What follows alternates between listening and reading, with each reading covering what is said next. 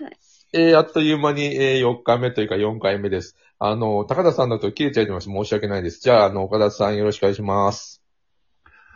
はい、えー、今回のテーマはエイジフリー。えー、年齢を気にせず、世代を超えた全ての人がフランクに率直に、素直に、あの、会話、コミュニケーションができたら、もっと日本人は得するんじゃないかなと、そんな問題意識で議論を進めています。先ほども途中になっちゃいましたけど、高田さんすいません。続きでお願いします。はい。あの、さっきの話の続きっていうことで、あの、子供との、私の子供とのやりとりということで、うちの子供はあの、明日の方なんですけども、4歳、あの、幼稚園の年中でこっちに来ましてですね。でその後ずっと現地校行きつつ、あの、日本の、その、日本人の補修校っていうのがあって、えー土曜日、土曜日だけ補修校に通ってて、月金はあの、現地校に通ってるっていう状態でずっと来て、中2でとうとう、やっぱり、あの、上の子もそうなんですけど、ドロップアウトしてしまいまして、両立できなくなって、現地校だけになっていってっていうことがあって、あの、まあ、何が寂しいって言って、その一つ挙げますと、そのさっきちょっと言ってたんですが、えー、まあ、今ちょっと大学の寮に入ってますんで、えーっと、たまにこうテキストで、あの、スマホのテキストでやり取りするんですけど、日本語で入れても英語で返ってくると。でも、そもそももう日本語のあの、入力、入力をこう、なんかあの、iPhone の中でももうそれも設定ししてないから、もう必ず英語で返ってくる。で、あの、意地悪して難しい漢字を使っても、あえてひらがなじゃなくて漢字で入れると、ハテナマークで返ってくると。笑どうと。それどういう意味やと。そそれどういう意味やって聞いてくれたんですけど、ハテナマークだけで返ってくると。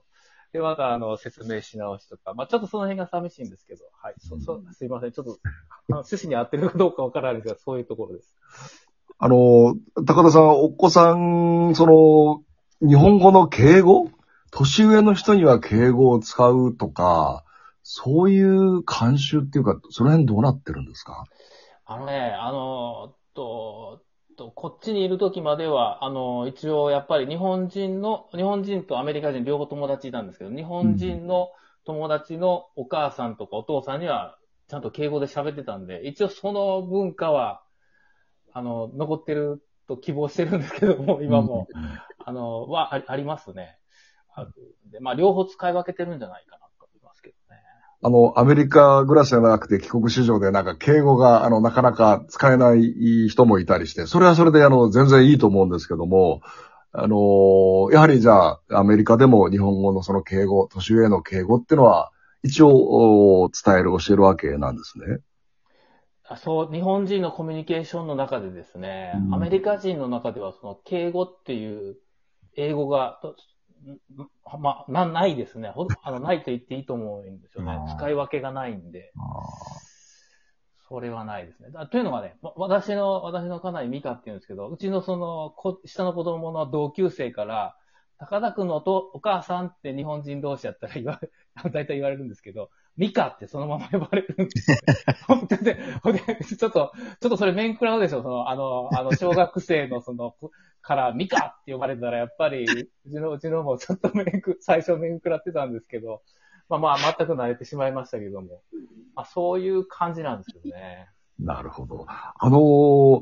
学校はどうなんですかね？子供たちが先生のことを、あのー教師のことを何と呼ぶのか、ファーストネームで呼ぶのかどうなのか、あの、日本人のが、日本人学校、それからアメリカ人学校、あのーまあ、二、二パターンあって、ちょっと違うかもしれないですけど、その辺教えていただけますかね。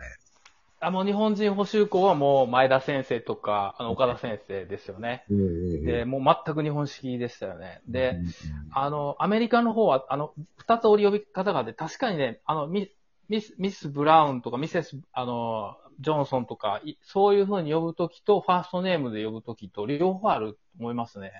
ああ、そうですね。あの、そこはありましたね。ミセスとかミス何と呼んでまし呼んでる時もありましたね。うんはい。あの、先生のことをファーストネームで子供たちが呼ぶ。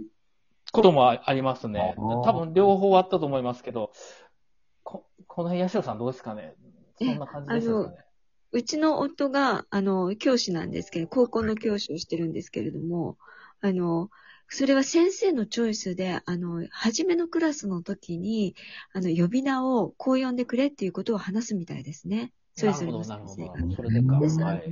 その時にミスター木村って読むか、あの、ケニーと呼ぶか、あの、彼はファーストネームで呼べっていうふうに言ってるみたいですけれども、先生によるみたいです。うん。保護者の方は、教師のことを何て呼ぶんですか？もうファーストネームはありですか？ファーストネームで呼んでましたね、私は。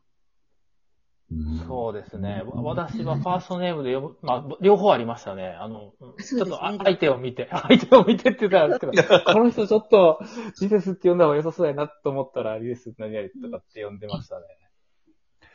なんか、いいなぁ。前田さん、なんとかならないですか？まあ、あの、な、日本で、こう、そこまで行くのはすごい難しいと思うんですよね。あの、長年のさ、習慣みたいな、さっき言った習慣みたいなのがあるので、難しいと思うんだけど、でもちょっと憧れるとこありますよね。だから、まあ、日本がアメリカのようにはなれないし、アメリカも日本のようになれないとは思うんですけども、あの、いいところはやっぱりこう、取り入れて変えていった方がいいかなと思うんですよね。まあ、岡田さん、えー前回かずっとおっしゃってるその秩序っていうね、あの、少し秩序をこう変えてもいいのかなと思うんですよね。特に、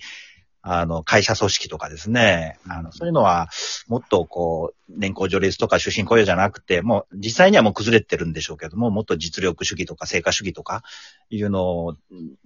こう取り入れていった方が、なんか、働きやすくて生きやすい社会になるような気がしますね。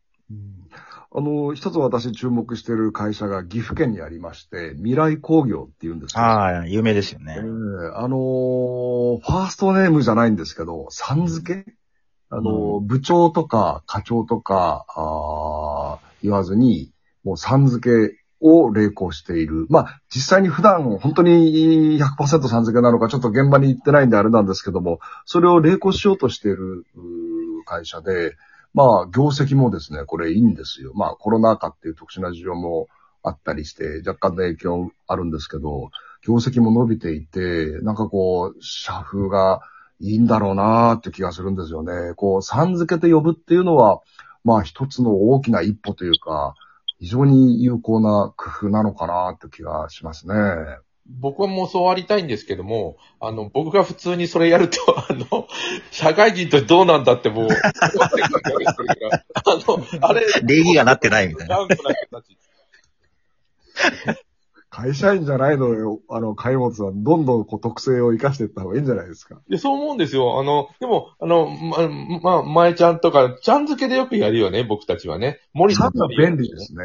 う。うんん。あれは便利ですよね。ちゃんとかなんとかいうのは。うん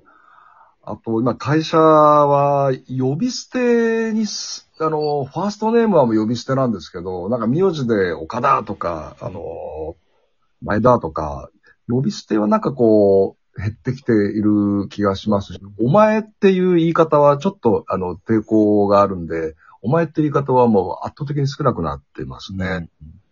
お前は僕嫌いですね。あの、ななんかあれやっぱりあの、なんと、呼び捨てよりも下を、下に見てる感じはしません？ね。はいはいうん。それと、あのなんで僕、上本って言いづらいんですよ。まみむめも二つも入ってるから。で、うんあのだから、王子って呼んでくれって言うんだけど、だからみんな言いづらいですね。すぐ読む人もいますけども、これはなんだろう、日本でも僕のことを王子と呼ぶ人結構たくさんいるんで、あの、ダメではないんじゃないかなと思うんですね。うんあのーまあ、50代になって、あのーやっぱ自分がいろんな錆びついてるとこも自分で見えてきてですね、これ本当に一方で時代のスピードがもうとてつもなく速いじゃないですか。これね、追いついていくために、もうできれば半歩先をこう行くためには、いろんな世代の人の話を聞かなきゃ絶対ダメでっていうのを、あの、できるだけ自分に聞かせてるんですけど、やっぱその20代の人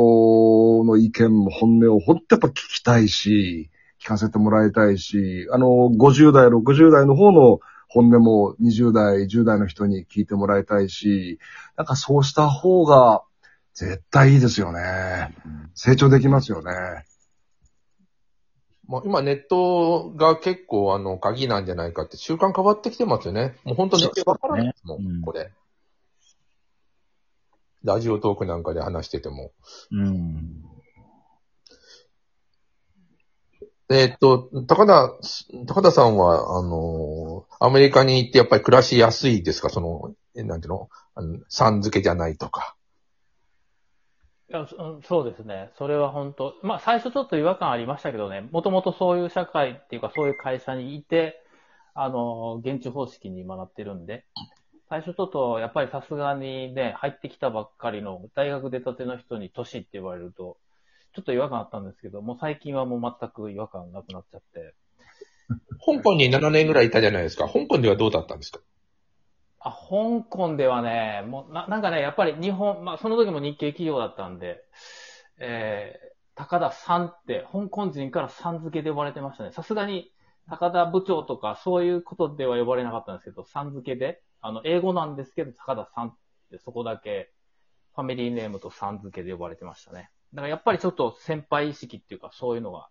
入ってたと思いますね。やっぱアジア圏なんですかね。アジアなんですね。そうですね。ううんん。あのー本当に、今日のあ議論、あの、ユニークでいい話が進んでると思うんですけども、日本の埋没ってのはものすごいスピードで進んでるんですね。あの、目に見えない危機っていうんですかね。経済はこうなかなか蘇らないし、社会の閉塞感が増してるし、こう、まあ、選挙近いですけど、田辺の政治は、こう、幼稚になってる気がしてまして、目に見えないその危機が進む中で、今日の議論っていうんですかね、あの、実際小さいように見えるんですけど、非常に大事な、こう、話を、あの、私たちしていると思ってます。あと15秒なんですけども、でもこの西米、ほんと、ほんと違いますね。もう言語の根本、歴史とかそこがもう絡み合ってて、の今の敬語とかもね、あの、すぐには変えられない問題ですね。やっぱり、あ、もう終わります。また、また出ます。すいません。